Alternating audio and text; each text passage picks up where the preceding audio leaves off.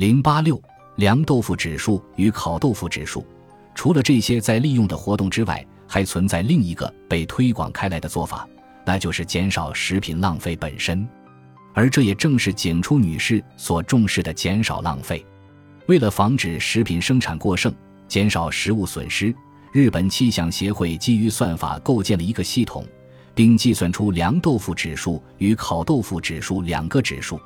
前桥市的豆腐生产商向魔屋食品每天都会收到由日本气象协会所提供的报告，并以此决定豆腐的生产量。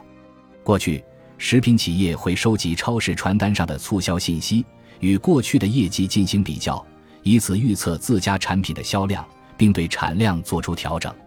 这是因为，如果供给过剩，会有更多食品遭到浪费，成本也会上升；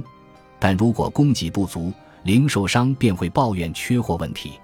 在食品行业，与零售商相比，需求预测这件事对生产商而言要关键得多。日本气象协会着眼于此，对香茅屋食品所提供的夏日季节商品凉豆腐的销售数据进行了分析。结果显示，每当温度与前一天相比明显上升时，凉豆腐的销量就会显著增加。也就是说，与温度本身相比，基于温差而改变的体感温度对产品销量的影响更大。于是，日本气象协会构建了一个系统，它能够将过去的销售额、天气预报的数据与推特上抱怨天气炎热的推文数量综合在一起，对产品需求进行预测。自从香茅屋食品使用这一指数以来，超市等客户所发来的订单量。与实际生产量之间的差距已经下降了约百分之三十。基于凉豆腐指数，日本气象协会还开发了应用于冬季的烤豆腐指数。当我在二零一七年一月就这一系统进行采访时，日本气象协会已经开始为六家食品企业预测需求量。此后，他们又开发了通用性更强的需求预测指数，从而大大提升了可预测商品的种类和数量。